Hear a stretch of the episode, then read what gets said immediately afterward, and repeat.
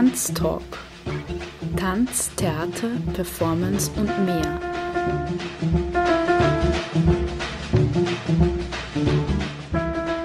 Kunst- und Tanzschaffende im Gespräch.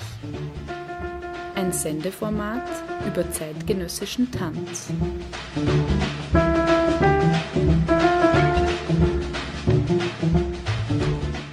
Galinde Rödinger im Gespräch mit Tanzschaffenden. Tanztalk. Eine Sendung über zeitgenössischen Tanz im freien Radio B138. Jeden ersten Sonntag im Monat um 19.07 Uhr.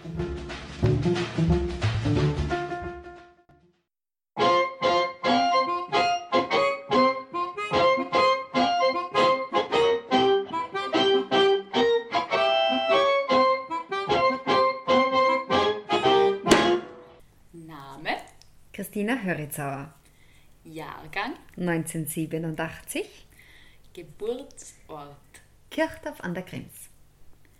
Berufsbezeichnung, Künstlerin, Studentin.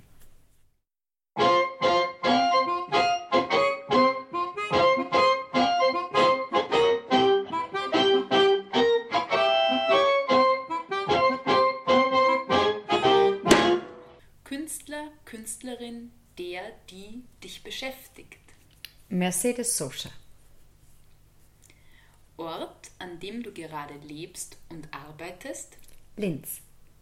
Inhalte, die dich bewegen. Sonne, Strand und Meer.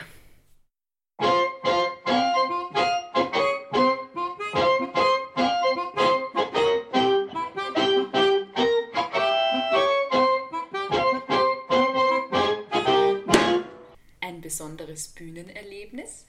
Ganz spontan fällt mir meine erste Improvisationsgelegenheit ein. Ich war ungefähr, ich glaube, ich war 13, als ich das Rumpelstilzchen spielte. Und ähm, ich habe da als Zauberstab so einen Holz stecken gehabt, so einen Ast und habe, glaube ich, zu viel herumgefuchtelt, damit das einmal aus der Hand geflogen ist und nach hinten über den ganzen Bühnenraum geflogen ist. Und dieser Moment war ziemlich ungünstig, da ich doch zaubern haben müssen. Und spontan ist mir nur eingefallen, habe halt irgendwie geflucht und habe gesagt, verflixt, das war heute schon mein fünfter. Dann hat das mir mal Gott sei Dank irgendwie eine Minuten Lacher irgendwie gekostet, aber ähm, ja, gezaubert habe ich dann ohne Stecken. Ja. Warum eine künstlerische Ausbildung? Es erscheint mir das einzig Richtige für mich.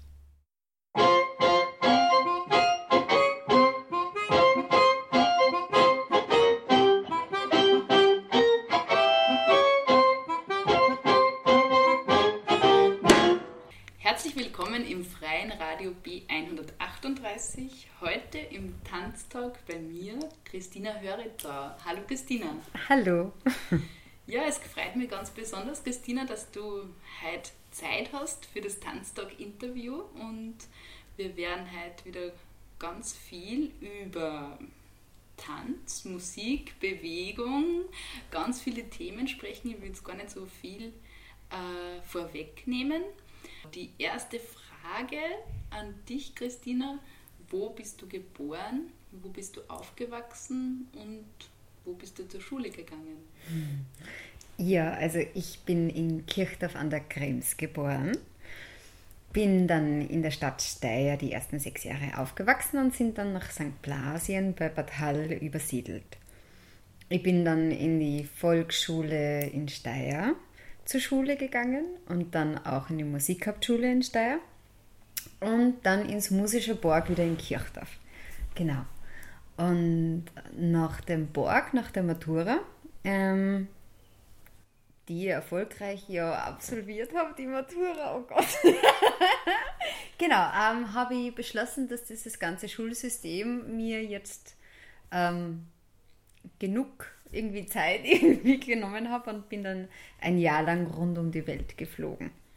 Ja, sehr spannend. Da muss ich natürlich gleich ein bisschen nachhaken. Vielleicht magst du da ein bisschen erzählen, wo du da so hingekommen bist auf deiner Reise oder vielleicht gab es irgendein Erlebnis, von dem du berichten möchtest. Mhm, ja, für gern. Also es hat da ein All Around the World Ticket gegeben Und er hat äh, sieben Stops inkludiert, die alle quasi in eine Richtung, quasi so rund um die Welt irgendwie ähm, ausgewählt haben werden können. Und unser erster Stopp, weil ich bin die ersten vier, fünf Monate bin ich mit meiner Freundin geflogen und unser erster Stopp war ähm, Thailand, Bangkok. Und wir sind einfach aufs gerade Wohl herumgefahren und haben uns einfach Inseln angeschaut und haben das Essen genossen. Und ja, wir waren zwei Backpackerinnen, die einfach ja, ihr Leben da jetzt irgendwie genossen haben. Und dann sind wir nach ähm, Hongkong weitergeflogen. Das hat uns allerdings nicht so gut gefallen, weil es irgendwie total neblig war. Also sind wir wieder weiter. und dann waren wir einen Monat lang auf Bali und das war unglaublich ähm, bezaubernd und voll schön. Also das war, war für uns ein echtes Highlight auch, so angefangen von der Kultur und auch musikalisch und so auch die ersten Kontakte mit Hinduisten und ihre Tempeln und ja, also es war eine ganz eigene Welt, die wir das erste Mal betreten haben. Nach diesem Monat haben wir uns dann aufgemacht nach Australien und das war meines Erachtens irgendwie echt die, das Adventure pur, weil wir da im Outback waren und haben auf einer Rinderfarm gearbeitet, die genauso groß war wie Oberösterreich. Und waren ungefähr 4.000 bis 5.000 Kettles, die wir da ähm, in diesem Mastering transportieren haben müssen. Und da haben wir da echt mit zwölf Farmers gemeinsam mit lauter jungen Burschen halt irgendwie im Outback gekämpft und haben diese Kettles eben von einem Yard zum anderen gebracht und ähm, nur ja. zum Verständnis, Kettles sind, mhm, sind Kühe. Kühe, okay. Quasi die Rinder, genau. Und äh, ja, das war halt total spannend. Und angefangen von Brown Snakes und abgefahrenen grünen Fröschen, die auf den Toiletten waren. Und ähm, ja, also kunterbunt ist dazu gegangen. Und ja, also das war echt die erlebnisreichste Zeit, würde ich mal sagen. Und die waren einfach so reich, diese Besitzer. Wir sind da einfach mit Choppers, das waren so kleine Mini-Hubschrauber, mit denen sind wir halt irgendwie herumgefahren und haben das Gelände abgecheckt, ob eh alles in Ordnung ist und haben Dingos geschossen von oben und es hat halt äh, echt, äh, diese Rodeos hat es gegeben. Also es war wirklich ein bisschen wie im Bilderbuch eigentlich, ja. Und ja, und dann ist aber nach drei Monaten das Visum abgelaufen und haben uns dann quasi wieder auf den Weg gemacht und da waren wir dann auf Fiji und das war ja, eigentlich haben wir nicht recht viel gemacht. Also herumreisen, essen, am Strand liegen, Kokosnüsse mit einem Kugelschreiber aufzumachen versucht und es war wirklich wie, ja, es war ein kleines Märchen eigentlich, das für uns wahr geworden ist und ähm, und auf Fiji hat mir dann eben meine Freundin gesagt, dass sie jetzt nach Hause fliegt. Die hat schon so Liebeskummer gehabt. Die hat sich nicht einmal nur Amerika irgendwie genau angeschaut. Wir sind dann, also wir sind dann gemeinsam schon nach Amerika geflogen, aber sie ist dann über New York dann sofort irgendwie nach Hause und ich bin dann nur drei Monate in Amerika geblieben und habe dann einfach mir Arbeit gesucht, weil das Geld ein bisschen knapp worden ist. Und ähm, ja, das war auch noch eine sehr äh, einflussreiche Zeit, würde ich sagen. Ich bin da voll in der Downtown äh, abgestiegen und wie das halt so ist, so als junges Mädel war es einem halt da irgendwie hin, wo der Wind einem halt irgendwie hintreibt und es war eher ein bisschen eine düstere Zeit, wenn ich da ein bisschen zurückblicke, aber wie es jetzt so ist, trifft man halt einfach da auch wieder nette Menschen und ähm, habe dann einen 43-jährigen ähm, lässigen Typen kennengelernt, der noch nie aus San Francisco raus war. Und dann haben wir mal die Koffer gepackt, dann nach acht Wochen und sind die ganze Westküste mit dem Zug hinaufgefahren und haben halt irgendwie voll viel Abenteuer erlebt und Oregon und Seattle, überall waren wir halt einfach und ja, es war echt, bis nach Vancouver sind wir raufgefahren und ja, es war, war sehr beeindruckend. Und in New York war ich dann nur drei Wochen, das hat mir auch voll gefallen, also das war Wahnsinn, das war sehr beeindruckend und ähm, bin da ziemlich in jede Bar reingekommen, weil ich anscheinend so alt ausgeschaut habe. ja, das, das habe ich auch recht nett gefunden. und habe echt tolle Typen kennengelernt, wieder, die mich einfach in der Nacht irgendwie in ihr Bürogebäude mit raufgenommen haben. Und dann habe ich New York von ganz oben anschauen können, ohne dass ich da Eintritt habe zahlen müssen. Und das war mir viel sympathischer, als dass ich mich da jetzt irgendwo um, um am Rockefeller Center oder irgendwie am Chrysler Center da irgendwie anstellen hätte sollen. Ja, genau. Und so hat es echt ganz viele wunderbare Begegnungen gegeben und Erfahrungen, die äh, ziemliche Ressource waren für mein restliches Leben bis jetzt. Ja, das klingt wirklich sehr, sehr aufregend, vor allem äh, in so kurzer Zeit schon so viele Erlebnisse und du hast äh, gerade erwähnt, äh, vorhin auch in Bali, glaube ich, war das, wo mhm. auch so musikalische Erlebnisse waren und da wären wir gleich beim ersten Stichwort Musik. Was sind so deine ersten Berührungspunkte mit Musik? Mm, meine ersten Berührungspunkte waren definitiv schon im Unterleib von meiner Mama, die fleißig mit uns gesungen hat. Ähm, ich habe drei Schwestern und ähm, ja, meine Mama hat dann schon von Kindheit an auf schon in den Schlaf gesungen und oder mit der Gitarre in den Schlaf gespielt oder Flöten gespielt. Und dadurch, dass meine älteren zwei Schwestern permanent irgendwo ein Instrument bespielt haben, ist mir gar nichts anderes überblieben, dass ich eben auch mich in Instrumenten versuche. Oder in meinem Fall war es, dass wir wirklich sehr viel gesungen haben. Also diese ganzen Kinderlieder haben wir von Hänschen klein bis, ähm, keine Ahnung, guten Abend, gute Nacht. Einfach die ganze Literatur auf und abwärts gesungen. Genau. Und du spielst ja auch ein Instrument oder mehrere Instrumente. Vielleicht kannst du dann noch ein bisschen erzählen, äh, wie es dazu gekommen ist. Ja, also das war schon immer irgendwie ganz spannend, finde ich. Ich habe ganz klassisch mit der Flöte angefangen, also zu spielen und habe da auch Flötenunterricht bekommen. Ähm, es war recht, äh, glaube ich, ermüdend, weil meine Flötenlehrerin permanent eingeschlafen ist und somit habe ich das dann auch wieder aufgehört. Ich habe dann auch Querflötenlehrer gehabt, das war auch eine Sensation. Das war mir so unglaublich unsympathisch, dass ich dann die Querflöte eigens, ohne dass meine Eltern was davon gewusst haben, wieder verkauft haben. Also ich habe die Querflöte dann wieder verkauft. Und ähm, ja, und das einzige Instrument, das immer blieb, war eigentlich die Stimme.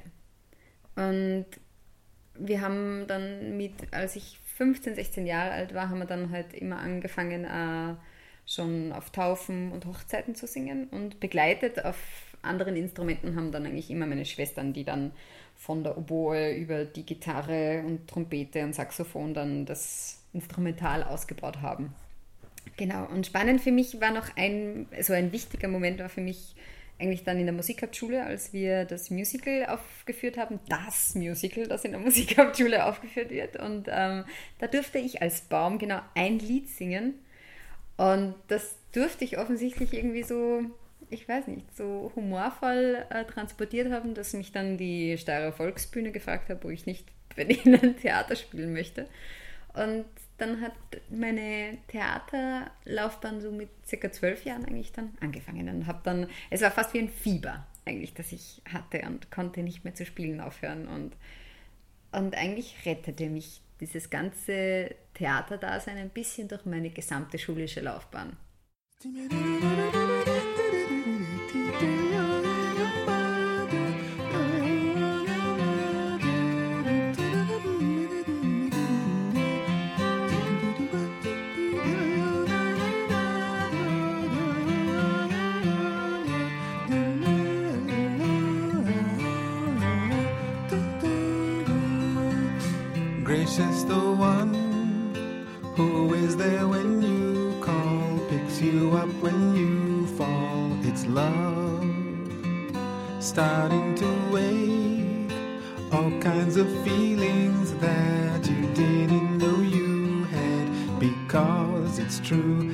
some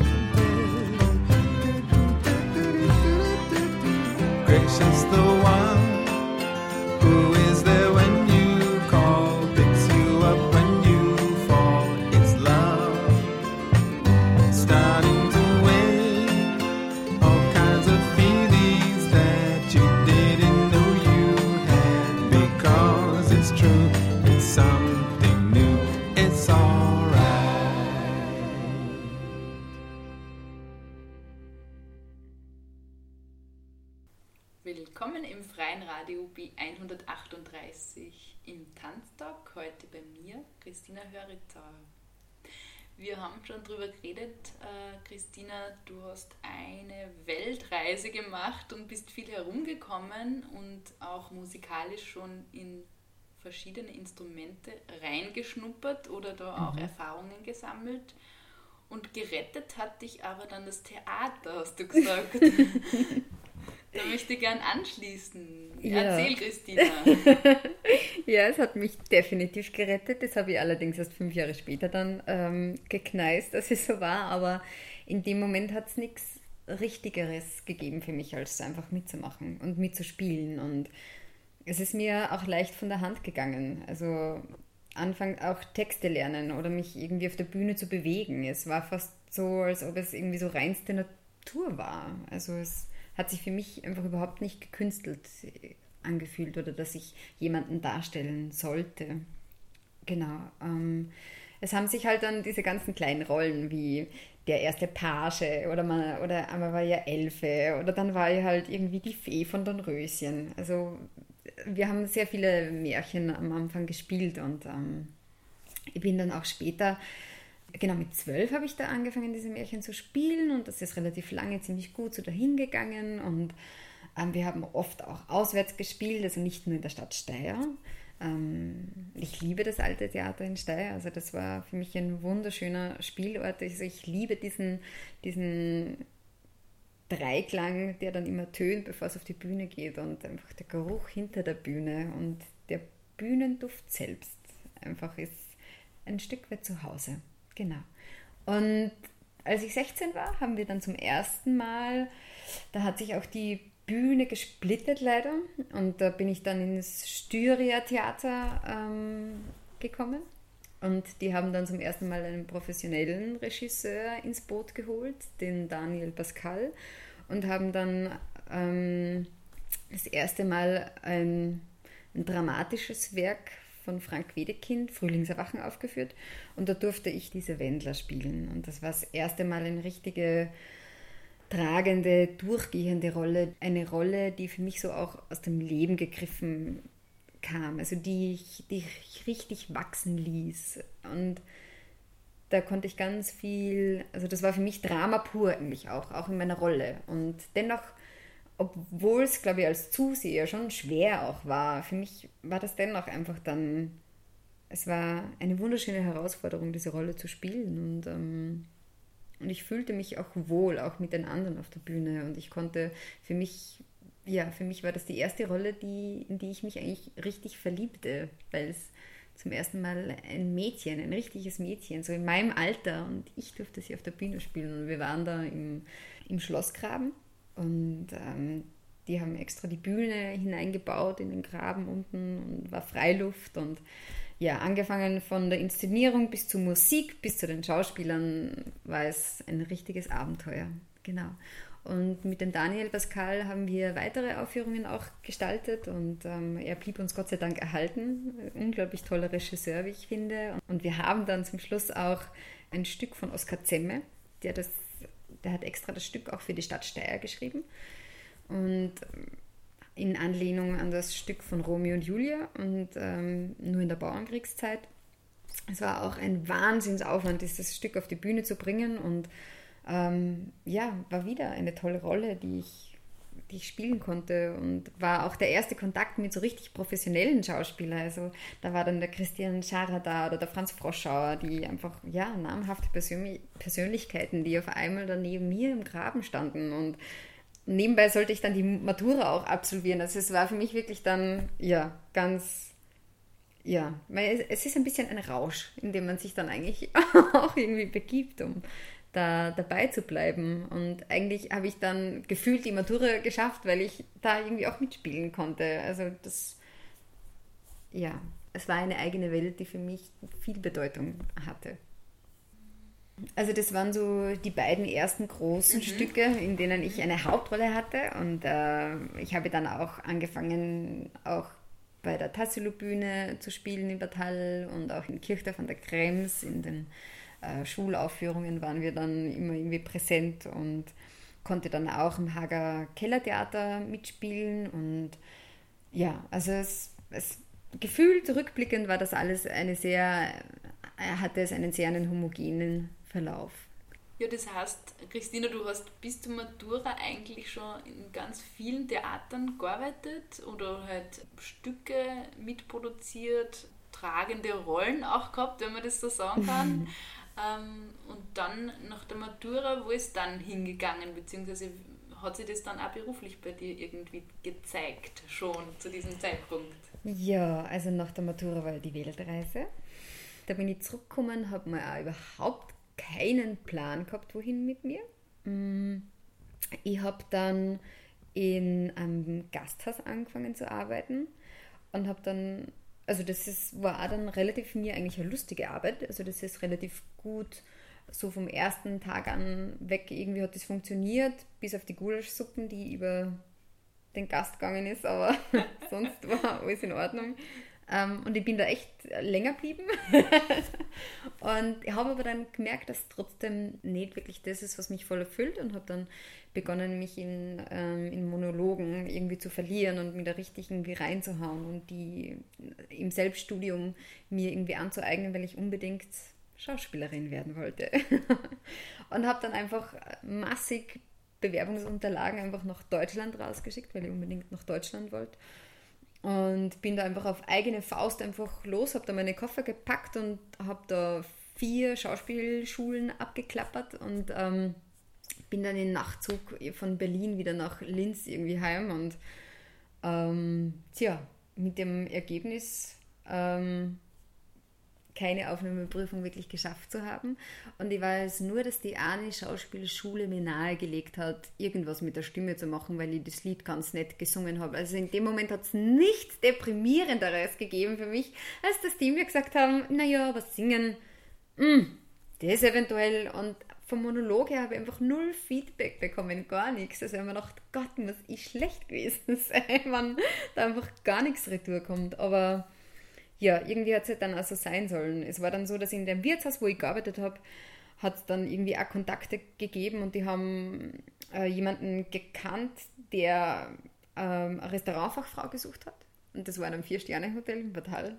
Und dann war das tatsächlich so, dass die ähm, Personalnotstand gehabt haben und habe dann in einem Vier-Sterne-Hotel als Restaurantfachfrau angefangen und habe da dann einfach ein gutes Jahr lang gearbeitet und habe halt nebenbei immer doch dann einfach ein Theater gespielt, halt laienmäßig und hobbymäßig einfach nebenbei. Und das war richtig, war richtig eine schöne Arbeit auch. Und, ähm, und habe dann trotzdem wieder gemerkt, dass es irgendwie, also irgendwie kann es das halt irgendwie nicht sein. Und vor allem, weil es dann immer schwieriger war, diese ganzen gerade in der Gastronomie, wo diese Zeiten alle sehr variabel sind und dann doch diese fixen Aufführungen immer, die relativ lang irgendwie gedauert haben und äh, Probenzeiten, die oft aufs Wochenende gefallen sind und es ist, war irgendwie voll schwierig, das echt da irgendwie so dann halbwegs vernünftig unter einem Hut zu kriegen. Und dann habe ich mich doch nochmal entschlossen, eine Ausbildung zu machen für diplomierte Gesundheits- und Bewegungstrainerin. Komplett andere Richtung, weil ich mir dachte, naja gut, ähm, jetzt ist das mit der Schauspielerei nichts geworden, aber reisen tue ich gern. Und das war schon irgendwie so eine große Idee auch von der Vitalakademie, dass man dann super flexibel ist in diesem Beruf und einfach viel herumreisen kann.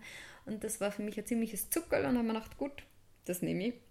und habe dann diese Ausbildung gemacht und habe dann währenddessen aber auch noch mehr Aufnahmeprüfung gemacht für Theaterpädagogik in Heidelberg. Und habe dann ähm, diese Ausbildung zur diplomierten und Gesundheits- und Bewegungstrainerin abgeschlossen, habe Bewerbungen im Gesundheitsbereich abgeschickt, habe parallel die positive Aufnahmeprüfung für Theaterpädagogik und die beim allgemeinen Mediziner am selben Tag im Postkasten erhalten. Und ich habe mich dann für die Arbeit entschlossen, die bei dem allgemeinen Mediziner stattgefunden hat. Fixes Einkommen, ortsnahe etc. Genau, also ich habe mich dann irgendwie sehr auf ähm, ich würde mal sagen, da hat dann sehr die vernünftige Christina entschieden, okay, das machen wir jetzt mal.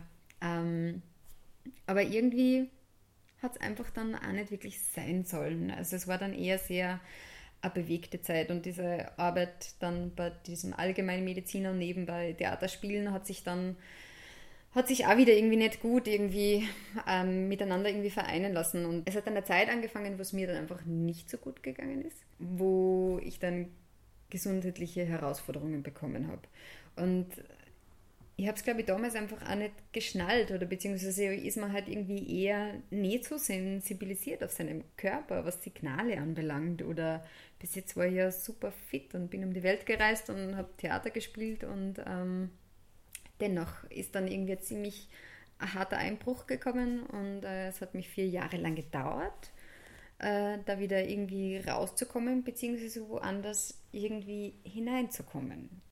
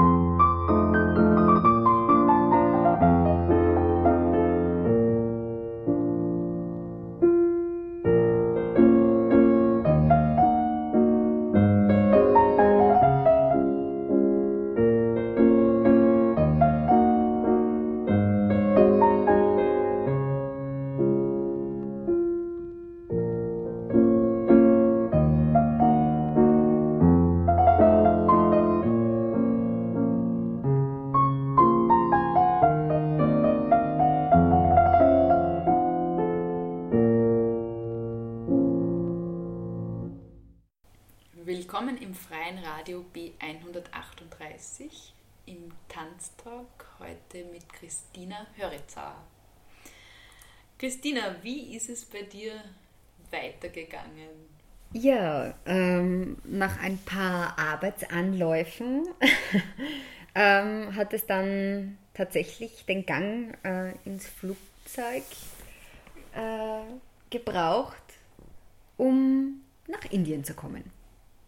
Und ähm, Grund war jener, weil ähm, mein Freund, der auf der Kunst- und Architektur studiert, in Indien, in, im Norden, im Bihar, ein Projekt äh, geplant haben, wo sie mit den Jugendlichen von diesem Dorf ähm, in Sundapur ein zweigeschossiges ähm, Haus bauen wollten, ein massives aus Lehm. Genau. Und ähm, und ich dachte mir, pff, ein halbes Jahr ohne den Michi, das geht gar nicht. Und habe dann nach einigen Ängsten und Herausforderungen, was Flugangst etc. etc. irgendwie anbelangt, ähm, habe ich mich dann echt dazu überwunden und bin dann auch mit nach Indien und habe dann versucht, irgendwie meine Fähigkeiten in dieses Dorf hineinfließen zu lassen und habe dann eben versucht, mit den Kindern Englisch zu lernen, so ganz rational, was leider nicht immer funktioniert hat. Ähm, sind die entzückendsten Kinder, die man sich vorstellen kann, mit riesigen weißen Kulleraugen, weißen Zähnen und ähm, ja, und haben es ganz schön faustig hinter den Ohren. Das bedeutet, es war wirklich nicht leicht. Angefangen von dem Schulmaterial, das man zur Verfügung stellte, dann plötzlich weg war oder Stifte, die nicht mehr am Tisch waren. Und ähm, ich hatte aber Gott sei Dank meine Gitarre mit mir und habe dann mir ganz viele englische Lieder schon zu Hause auch herausgesucht und äh, das erste Lied, das wir sangen, war Head and Shoulder, Knees and Toes und wurde dann wirklich auch zum Dauerrenner von dem ganzen Dorf. Also wir mussten dann das oft äh, stundenlang wiederholen und singen. Und sie haben dann auch stundenlang mir oft ihre Lieder vorgesungen, die ich halt noch nicht so gut verstanden habe, vor allem weil ja auch jeder Ort so den ganz eigenen Dialekt auch noch hatte. Ich habe ein bisschen angefangen, Hindi zu sprechen auch und ähm, das war dann so ein bisschen eine Win-Win-Situation. Aus den Liedern ergaben sich dann viele ähm, Wörter, die wir dann gut ins Englische auch übersetzen konnten. Und ähm, ja, also, oder auch, ich habe dann, nachdem ich ja nicht immer Lieder singen konnte, weil irgendwie mussten sie ja auch, auch kognitiv richtig viel weiterbringen und ähm, habe dann oft so, so Kärtchen, habe ich so Gesichter drauf gemalt, ob sie jetzt ähm, ängstlich oder fröhlich reingeschaut haben und dann haben wir so gegenseitig uns eigentlich auch die Sprache ein bisschen gelernt. Dann wusste ich, als das das traurige Männchen oder das äh, wütende. Es war auf alle Fälle ein kunterbuntes Lernen beiderseits. Und das Gitarrenspiel und das Singen hat ihnen immer sehr viel Freude bereitet und ebenso das Tanzen. Es war oft so, dass ich dann wirklich meine Gitarre beiseite legen musste und sie kamen mit ihrem Ghetto-Blaster, den sie da hinstellten und oder oft auch nur, sie hatten da hatten ganz viele Kinder auch Handys, die und da hatten sie Musik drauf, Bollywood-Musik meistens und hatten dann unglaubliche Tanzvorführungen. Also das war sensationell, wie diese Kinder sich einfach zu dieser Musik bewegen konnten. Also ziemlich authent wie diese Bollywood-Schauspielerinnen und Tänzerinnen. Und so gab es dann wirklich oft zahlreiche ähm, musikalische Abende oder Tanzabende, wo wir gemeinsam uns ähm, jeweils österreichische Musikalität und indische Qualität einfach äh, zum Besten gaben. Und ähm, ja, es war wirklich sehr beeindruckend und es ist gar nicht so leicht, äh, im Bollywood-Stil zu tanzen, muss ich sagen. Die haben so eine unglaubliche Durchlässigkeit und eine Schnelligkeit und einen Ausdruck in, in, ihre, in ihrer Körperhaltung in so ganz kleinen Bewegungen. Sei es nur, dass man, äh, wie man die Hände ganz schnell äh, ähm, bewegen, oder einzelne Finger irgendwie bewegen lässt oder so. Das war alles ein Teil von dieser Choreografie und, ähm, und ihre Arme waren oft wirklich wie Schlangen, einfach so ja, also total durchlässig und, ähm, und eine unglaublich starke Körpermitte. Also es war wirklich sensationell. Und ähm, ja, da konnten wir natürlich mit unserem Walzer oder mit unserer Polka manchmal ziemlich, also das war eh, also zum Gelächter vieler Kinder. Sie fanden das ziemlich komisch, dass man dann nur zu zweit irgendwie tanzt und also das war wirklich, also das war, war ein volles Theater manchmal da. Also ähm, aber unglaublich spannend, auch so ähm, vom Singen her, intonationsmäßig. Also die haben oft diese Viertelabstände und ein, ein ganz ein, ein anderes Rhythmusgefühl. Also die konnten so gerade Tone wie I like the flowers einfach nie durchgehend halten. Also das war für die total komisch. Die haben da immer punktierte Noten reingesetzt und Pausen gemacht und, und monoton dahingezogen. Also es war wirklich spannend spannend, so auch rückblickend war es auch spannend, wie, wie Musikalität auch in Kindern zum Ausdruck kommt, was so ihr Umfeld auch bietet. Dennoch war das dann, also es war auch nicht immer leicht, auch wenn man das jetzt so erzählt und dann irgendwie haben wir gemeinsam gesungen und irgendwie Englisch gelernt, aber das war schon vor Ort doch eine tatsächliche Herausforderung einfach auch. Und ähm, ja, aber irgendwie habe ich gemerkt, dann auch mit der Zeit, habe ich angefangen, mich einfach irgendwie ein bisschen kreativer zu betätigen. Und wir haben so diese leeren ähm, Erdnussbutter-Degeln haben wir gesammelt und haben Reis reingefüllt und Rasseln gemacht und haben mit allen möglichen Naturalien versucht, irgendwie ein bisschen Musik zu machen und auch Zeichenstunden zu geben, also und mit Farben zu malen. Und ich habe einmal dann ein Gruppenfoto ausgedruckt und da, also die waren sind aus den Wolken gefallen, dass sie sich selber da auf diesem Bild gesehen haben. Also das ist wirklich noch einfach eine ganz eine andere Welt, die noch, wo man merkt, wie, wie schnelllebig und wie, wie sozialisiert wir doch einfach auch alle sind, aber wie schön es auch ist, so in der Einfachkeit diese Stärken herauszufiltern. Wenn ich zum Beispiel an ihre Musikalität denke, die sie leben, oder auch Bilder, die sie gemalt haben. So unglaublich farbenprächtige Bilder habe ich noch nie woanders gesehen. Also ich war jetzt noch nicht überall auf der Welt, aber jetzt im Vergleich zum Beispiel zu uns. Also sie malen sehr farbenprächtig und ja, also das waren alles Situationen und Erfahrungen, die, ich, die, also die mich sehr, sehr beeinflusst und auch berührt haben. Und ich habe dann echt äh, nach einem halben Jahr den Entschluss gefasst, nochmal was mit Musik zu machen oder nochmal eine Ausbildung anzugehen, die, ja, die in der Vermittlung des Einfachen, in, der, in dem Ausdruck, in der Musikalität ihre Stärken hat. Und mir ist es ein halbes Jahr ziemlich gut gegangen in Indien, also halbwegs, und ähm, habe dann am letzten Tag, am Abflugstag, mir eine, eine unglaubliche Lebensmittelvergiftung eingefangen und hatte dann noch ziemliche Herzprobleme dann wieder, als ich in Österreich äh, wieder angekommen war. Und die waren so massiv, dass mich das so, so eingenommen hat, dass ich wirklich zu dem Punkt gekommen war, diesen schmalen Grat auch so wahrzunehmen zwischen Leben und Tod. Also es gibt nichts, finde ich, nichts Einschneidenderes, als das Herz nicht mehr zu spüren, dass es nicht mehr schlägt. Und ähm, dann habe ich quasi meinem Herzen einen Ruck gegeben und habe mich dann tatsächlich, ähm, ja, eigentlich hat das Herz mir einen Ruck gegeben. Und dann habe ich tatsächlich diese Anmeldeformulare ausgedruckt für die Anton Bruckner Privatuniversität für den Studiengang Elementare Musikpädagogik. Und ich habe dann aus heiterem Himmel die Energie aufgebracht, mich wirklich täglich hinzusetzen, zwei Stunden Hörtraining zu üben, mir reinzuziehen, über Internetprogramme, mir diverse Intervalle stundenlang hineinzuziehen und habe dann die Aufnahmeprüfung tatsächlich geschafft, vier Monate später.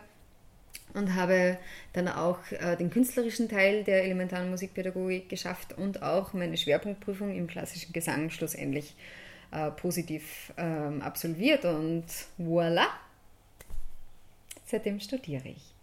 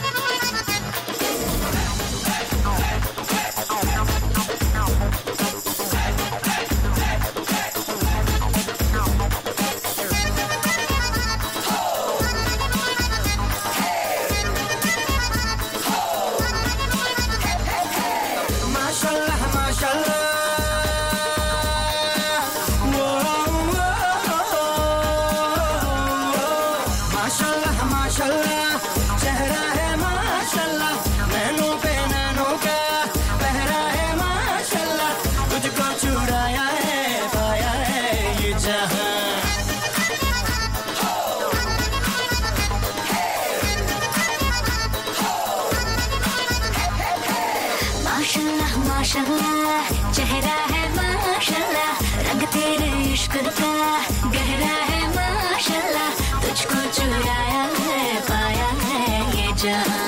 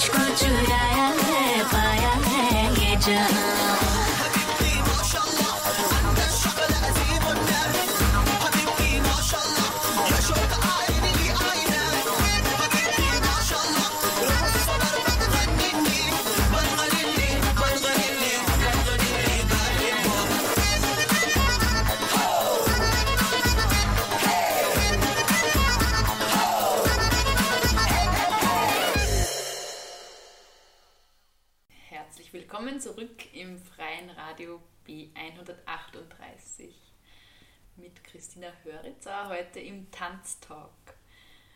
Wir sind schon gelandet beim Studieren und zwar du machst, wie du gesagt hast, elementare Musikpädagogik und das klingt ja jetzt total toll und vielversprechend. Da möchte ich natürlich jetzt ein bisschen mehr wissen von dir, Christina, weil ja, ich eigentlich nicht ganz genau weiß, was das ist.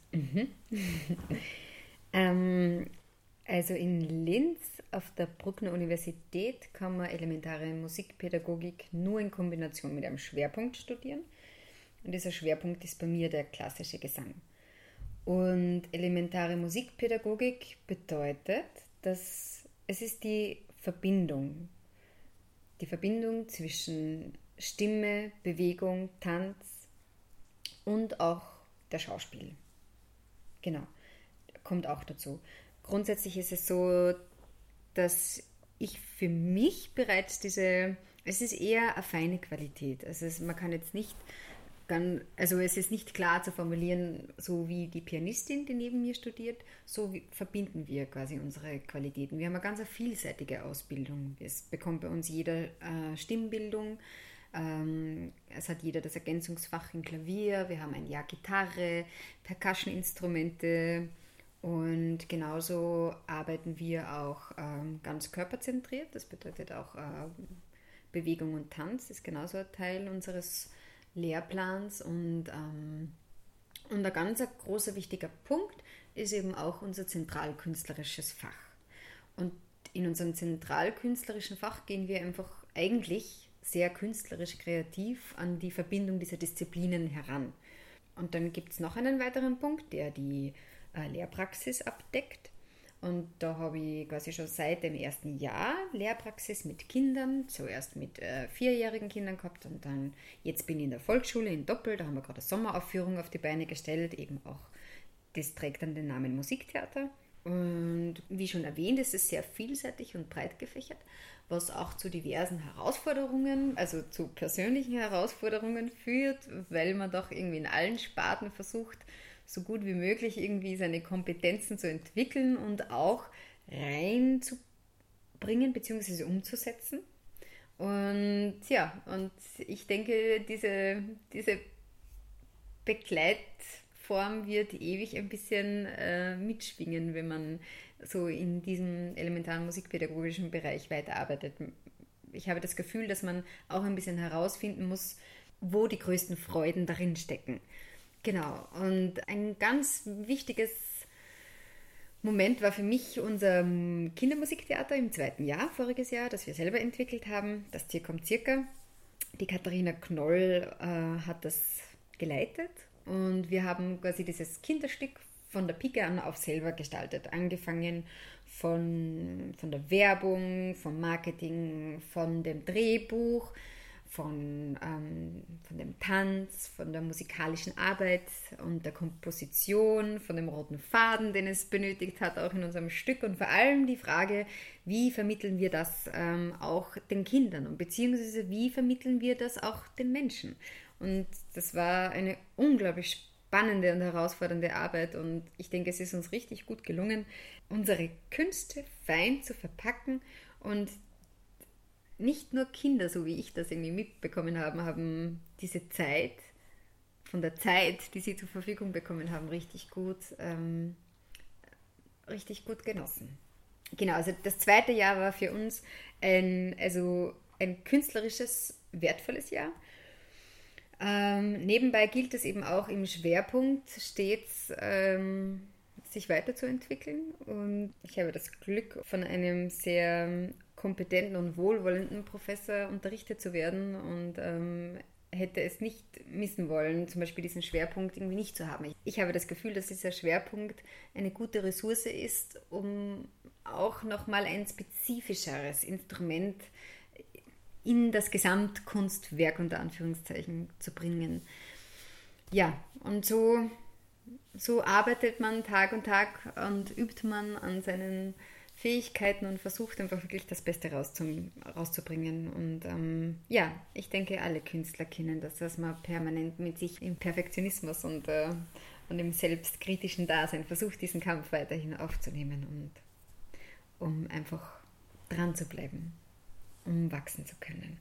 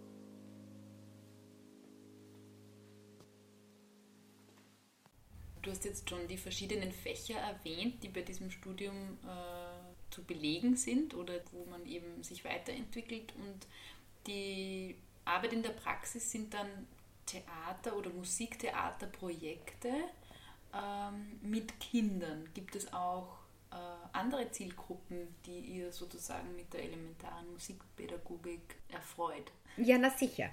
Also es ist so, dass es auch ähm, generell ist das Arbeitsfeld der, der Musikpädagogen, also ich würde jetzt den Schwerpunkt auch nicht so sehr auf Pädagogik legen. Also für mich persönlich ist der Schwer, liegt der Schwerpunkt nicht auf Pädagogik, aber ein ganz wichtiger Aspekt, um, um die Arbeit auch für die Menschen wohlwollend und gewinnbringend äh, wachsen zu lassen. Und ähm, wir haben genauso, wir arbeiten genauso musikalisch mit Erwachsenen, mit Senioren, mit beeinträchtigten Menschen.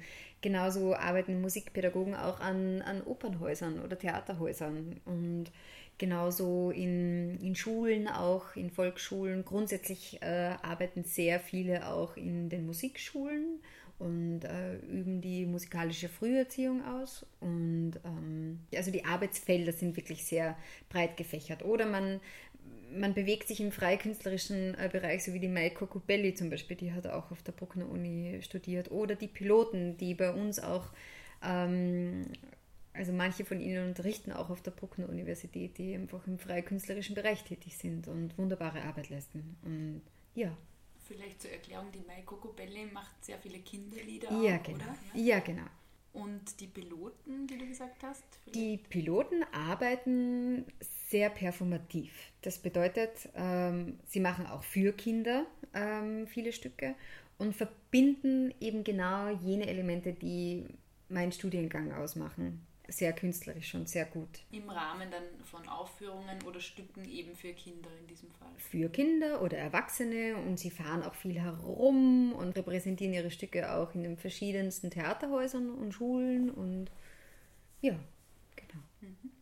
Weil du vorher erwähnt hast, Musikpädagogen, gibt es einen Unterschied zwischen elementare Musikpädagogik oder elementare Musikpädagogen und Musikpädagogen? Das, was die elementare Musikpädagogik sicher noch auszeichnet, ist, dass die Qualität in dem Elementaren sich wiederfindet. Das bedeutet, mit den bereits entwickelten Fähigkeiten sich auf das Elementare zu reduzieren, bedeutet nicht, dass es ähm, dass es min, mindere Ausdruck, minderer Ausdruck oder mindere Arbeit wäre, sondern ich sehe es eher als ziemliche Herausforderung und eigentlich eher als eine Kunst, mit elementaren Mitteln oder Methoden etwas Klangvolles, etwas Schöpferisches herauszubringen, gerade wenn man in Gruppen arbeitet. So dieses Gefühl zu vermitteln, dieses Gefühl zu vermitteln, dass jeder musikalisch ist, das schaut vielleicht unglaublich leicht aus und jeder freut sich, wenn jeder einfach seinen musikalischen Beitrag in ein Gesamtkunstwerk geben kann. Aber es ist, bedeutet wirklich ähm, genau ein Ziel und genau eine Methodik vor Augen zu haben, wie man das macht und auch die Herangehensweise davon irgendwie auch sehr bedeutend ist. Genau. Hast du da vielleicht ein Beispiel für so eine Methodik oder für so eine Herangehensweise? Also wie kann man sich das vorstellen, wenn du mit Kindern arbeitest in der Lehrpraxis oder eben ein Projekt, wie du das vorher schon erwähnt hast, äh, auf die Beine stellst? Wie schaut so ein Unterricht äh, zum Beispiel aus? Oder gibt es irgendeinen Bereich, der dir ganz besonders Spaß macht in der elementaren Musikpädagogik oder irgendeine Übung? Ja, den gibt es und der, also es sind eigentlich zwei. Das eine ist das für mich die, die Liederarbeitung und das andere Themenfeld, das ich ganz spannend finde, sind Klangbilder und Klanggeschichten. Elementare Musikpädagogik lässt sich ganz gut in der Literatur, in der Liedliteratur ähm, anwenden. Das bedeutet, wenn ich ein ganz minimales Lied habe und ein Lied, das mir jetzt ganz spontan einfällt, ist ähm, der Leuchtturm.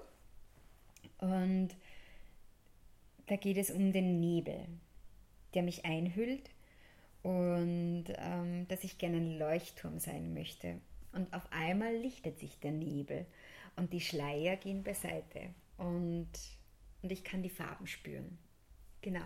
Und diese Liedmelodie lässt sich ganz gut auch, ähm, also in diesen Bildern steckt ganz viel Ausdruckskraft drinnen. Wenn man sich Kinder dann vorstellen lässt, dass sie ein Leuchtturm sind, stehen sie schon mal viel aufrechter. Das bedeutet für die Sängerhaltung schon ganz viel ähm, Brustvolumen, einfach, dass sie füllen können mit Atem. Sie stehen stabil, ihr Blick ist aufgerichtet, ähm, der Kopf ist aufgerichtet, Schultern und Nacken sind meist dann super präsent, ja. Und, ähm, und wenn es Kinder schaffen, sich wirklich da hinein zu fühlen, was es bedeutet, dass man Licht weitergeben kann, ja, und dann lasse ich sie richtig vorstellen, wie sie das Licht rundherum schicken, ja, also dann fangen sie meist selbst schon zu strahlen an und, und dieses Bild kann man dann ganz gut eben dann wieder auch so in den Nebel schicken. Was bedeutet es, wenn man nichts mehr sieht? Manchmal machen wir sensitive Spiele, dass wir den Kindern auch die, die Augen verbinden und dass man nur spüren kann. Und ähm, genau, also es ist eher der Blick hinter das Lied, was hinter dem Lied steckt. Ich kann schon singen irgendwie. Dichter Nebel hüllt mich ein, möchte gerne ein Leuchtturm sein. Oder ich versuche mich wirklich in die Geschichte hineinzuversetzen und versuche wirklich diesen dichter Nebel hüllt mich ein, möchte gerne ein Leuchtturm sein, dass man einfach versucht, wirklich diesen Nebel zu spüren, wie er mich einhüllt. Und was es dann aufmacht, wenn auf einmal die Nebelschleier sich lichten und dann haben wir zum Beispiel bunte Bänder für die Kinder vorbereitet und sie lassen dann diese bunten Bänder zum Schluss einfach dann tanzen. Und ähm, genau, also ich finde, diese Umsetzung ist sehr bildhaft. Genau. Und wenn ich mir vorstellen kann, was es bedeutet, wieder zu sehen und Farben zu sehen, dann, dann hört man das auch im Klang.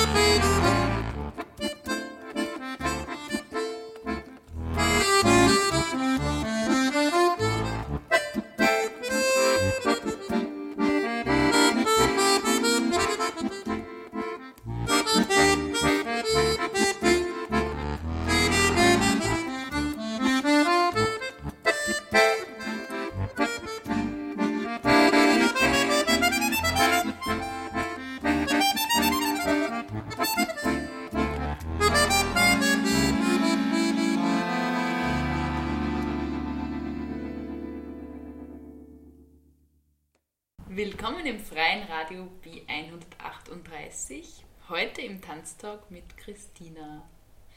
Wir haben schon gesprochen, äh, wie vielfältig die elementare Musikpädagogik ist. Neben Liederarbeitungen, Klanggeschichten und großen Musiktheaterprojekten gibt es aber auch noch andere Projekte, die ihr macht. Und ihr seid da aktuell gerade auch wo dran, beziehungsweise ist ja das schon am Laufen.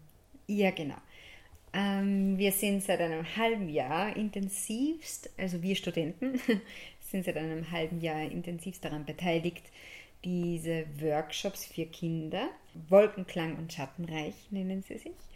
Die gibt es ähm, ab 11. Juli bis 9. September, kann man die besuchen, jeweils um 10.30 Uhr und um 13.30 Uhr. Und ähm, das war auch eine für uns wieder eine sehr bereichernde Herangehensweise, dass, da wir interdisziplinär gearbeitet haben, beziehungsweise immer noch arbeiten. Und vor allem die Arbeit mit den Schauspielern und auch mit dem Tänzer, ähm, ja, ist, ist immer ein Mehrwert für Studenten, wenn man gemeinsam an etwas arbeitet.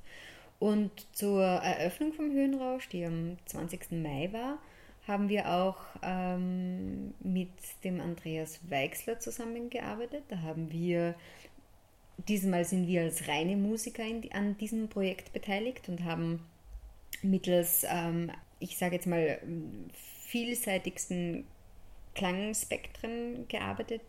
Wir haben quasi Live-Musik eingespielt zum Beispiel an einer Tonschale oder an Wasserklängen oder mit ähm, eher, würde ich sagen, eher diesen, diesen diffusen Schallraum abdecken. Und über die Computermusik wurde das quasi dann mit einem bestimmten Sampler aufgenommen und ähm, der, der Andreas Weixler hat dann eine eigene künstlerische Software dafür entwickelt und hat eben damit unsere live aufgenommenen äh, Klänge zu einer eigenen Komposition zusammengeführt. Genau. Unsere Workshops haben sich so ergeben, dass wir, sie sind in zwei Arten gegliedert. Ein Workshop findet am Mediendeck statt. Da wird auch unsere gemeinsame Performance stattfinden. Und ähm, grundsätzlich werden dann alle Kinder in zwei Gruppen geteilt. Und ähm, am Anfang sind eben alle Kinder gemeinsam am Mediendeck, wo es diese Performance gibt und anschließend geht dann eine Gruppe hoch aufs, aufs Dach, wo der Josef Bayer Klanginstruktionen ähm, entworfen hat und gebaut hat. So riesige Geodome, äh, wo auch Seiten gespannt sind und alles in überdimensionaler Größe. Genau, also alles schwingt und klingt da oben am Dach. vielleicht für Nicht-Insider Geodome? Wie kann, kann man sich das vorstellen? Mm, sind riesige Formen, die von oben ausschauen wie ein Würfel. Die sind aus Stahl und zwischendrin sind eben auch wieder Seiten gespannt, die man eben wieder vielfältigst bespielen kann. Gezupft, gestrichen, geschlagen. Es befindet sich auch eine überdimensionale Harfe auf dem Dach und eine, ähm, eine, ja, eine Ocean Drum. Yeah, ja, genau, eine Ocean Drum. Wenn man genau hinhört, hört man dann auch das Meer rauschen. Aber viel mehr verrate ich gleich gar nicht, sonst kommt ja dann keiner mehr. Also, ja. Ja, und wer jetzt Lust bekommen hat, bei der Christina einen Workshop zu machen. Der kann ab 11. Juli äh, zum Höhenrausch kommen, eben um 10.30 Uhr und um 13.30 Uhr, hast du gesagt, äh, kann man da kommen. Die Altersgruppe bei den Kindern ist Zwischen 7 und 8 und 12, 13 so. Genau. okay. Ja. Und da kann es sein, dass man nicht nur die Christina kennenlernt, sondern auch, und zwar deine Kollegin. Genau, ich habe eine Kollegin und einen Kollegen. Wir sind zu dritt in unserem Jahrgang und ähm, genau, ähm, der Tobias wird alle zwei Monate ähm, die, die Stellung halten und ähm, die Sophia und ich werden uns im Juli und im August abwechseln, beziehungsweise ich bin im August dann dran. Genau.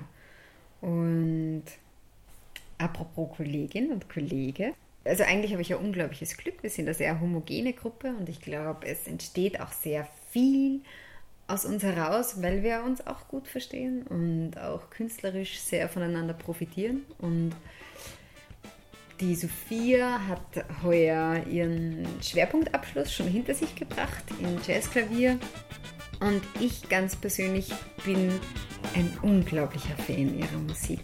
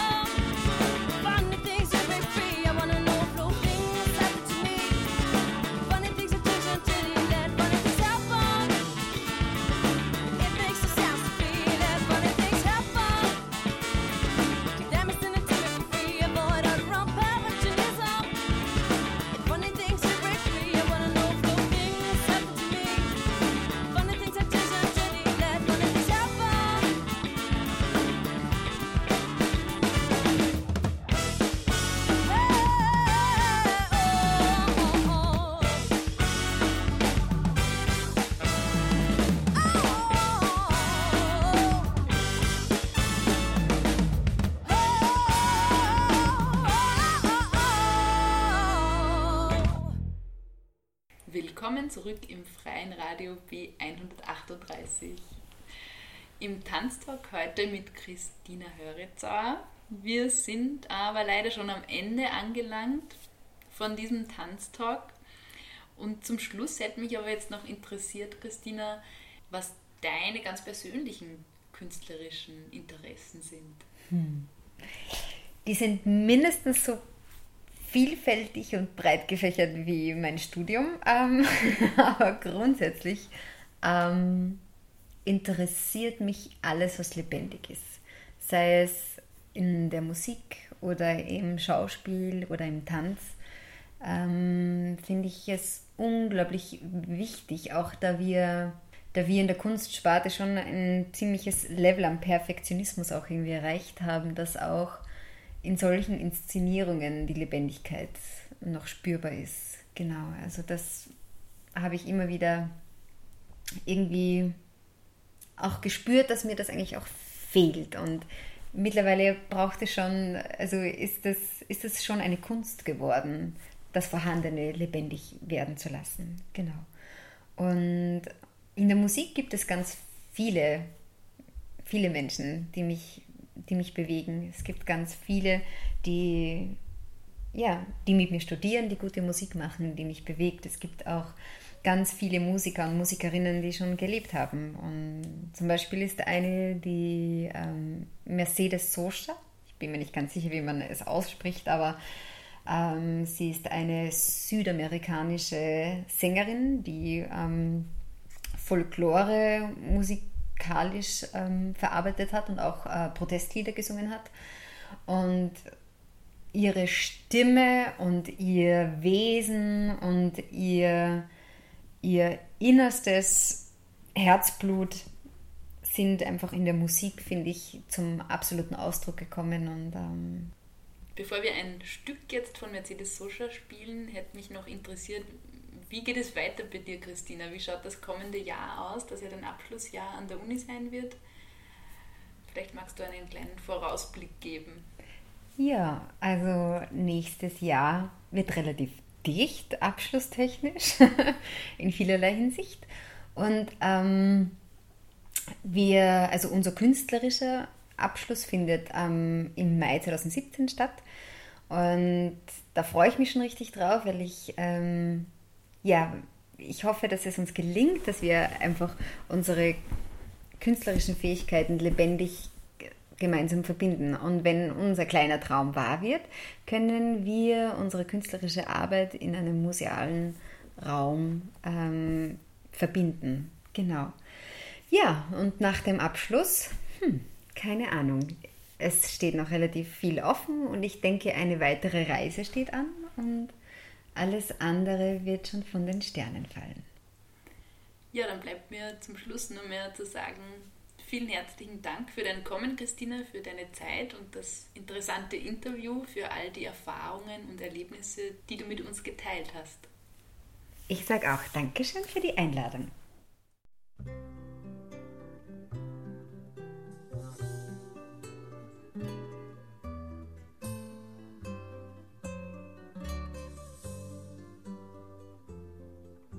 Cambia lo superficial, cambia también lo profundo, cambia el modo de pensar, cambia todo en este mundo, cambia el clima con los años, cambia el pastor su rebaño, y así como todo cambia, que yo cambie no es extraño.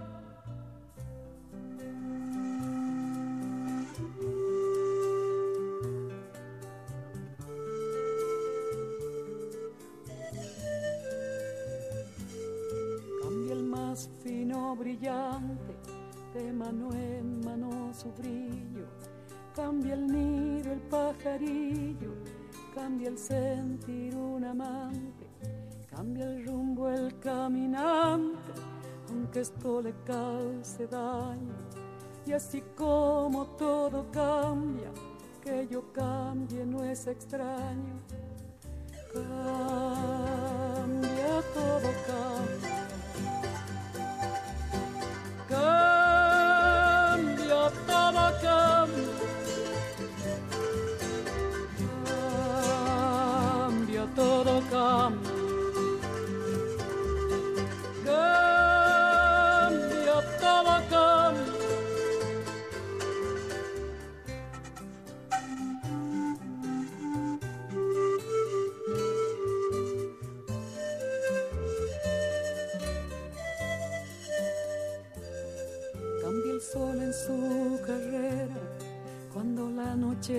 Subsiste, cambia la planta y se viste de verde la primavera, cambia el pelaje la fiera, cambia el cabello el anciano, y así como todo cambia, que yo cambie no es extraño.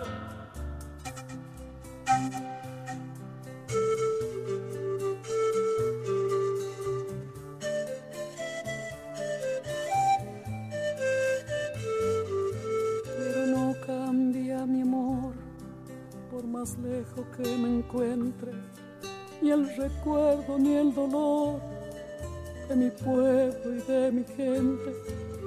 Lo que cambió ayer tendrá que cambiar mañana, así como cambio yo en esta tierra lejana. Cambia todo, cambia todo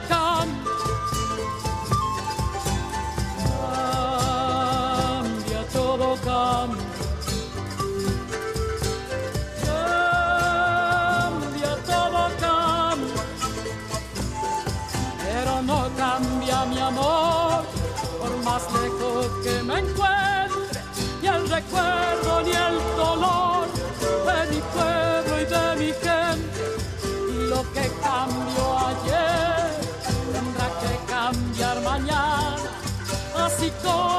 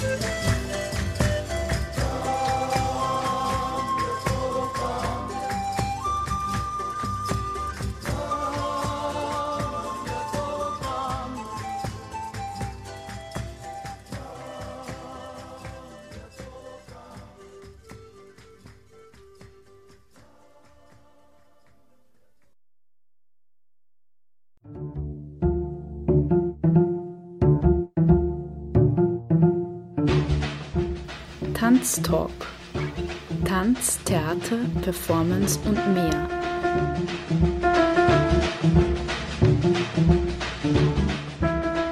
Kunst und Tanzschaffende im Gespräch. Ein Sendeformat über zeitgenössischen Tanz.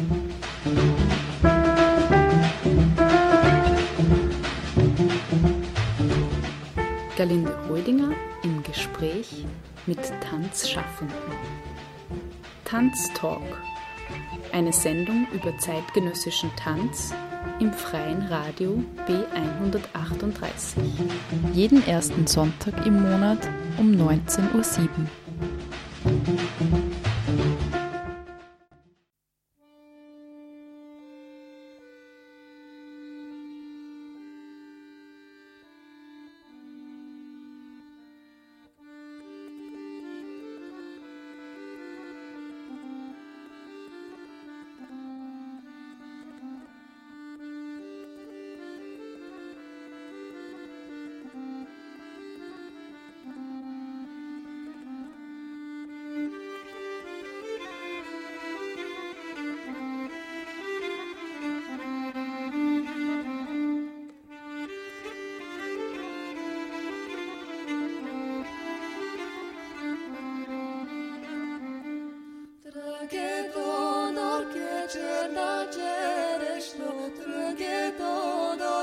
černa čerešo, trnke to dorke černa čerešo, trnke to dorke černa čerešo. Prodavaš li si černite oči, trnke to dorke černa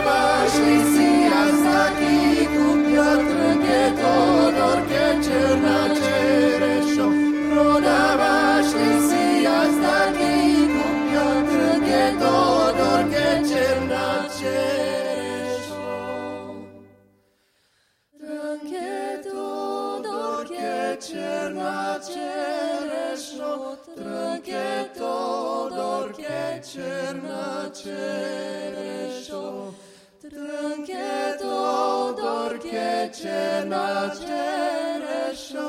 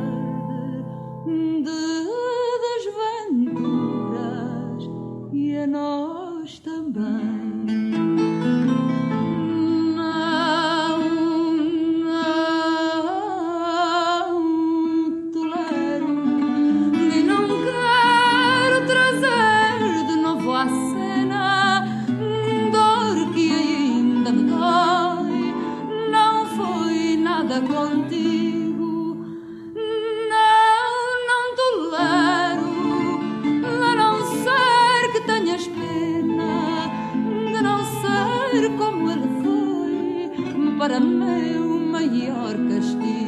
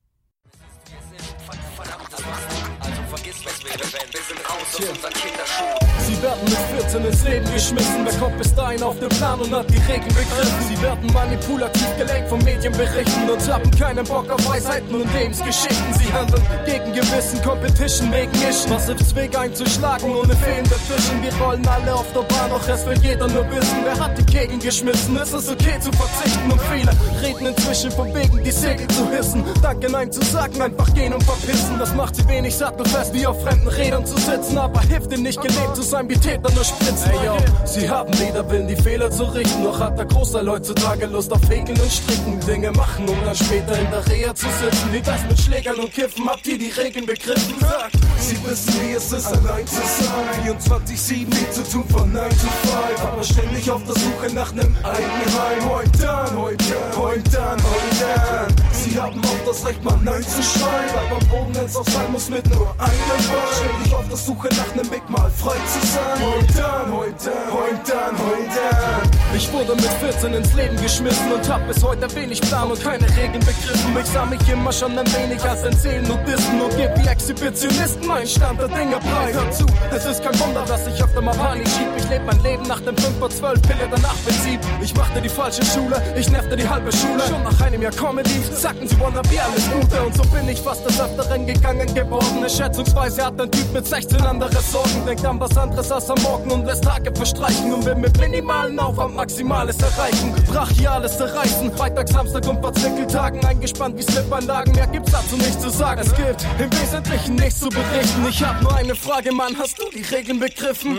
Sie wissen, wie es ist, allein zu sein. 24-7, nie zu tun von 9 to 5. Aber ständig auf der Suche nach nem eigenen Heim. Heute dann, heute heute dann, heute dann. Sie haben auch das Recht, mal Nein zu schreien. Bleib am Boden, wenn's auch sein muss, mit nur einem Bein. Ständig auf der Suche nach nem Weg, mal frei zu sein. Heute dann, heute heute dann, heute dann.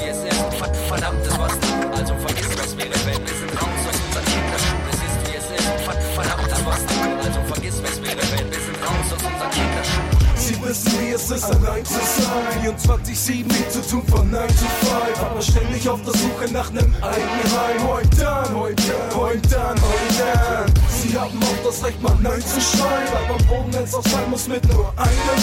Ständig auf der Suche nach nem Weg, mal frei zu sein. Heute dann, heute heute dann, heute dann. Yeah, yeah, yeah. Jugend ohne Plan Remix. Schizo. Average und Dual, die ausschlägt nicht zurück. Mixtape, ja. Ah, zwei, 2013. Ey, hey, check it out, yo. Hey, check it out, check it out, check it out.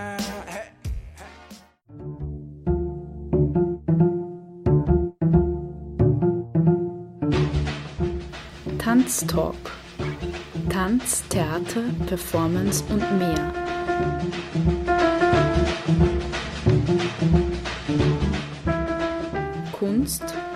Und Tanzschaffende im Gespräch. Ein Sendeformat über zeitgenössischen Tanz.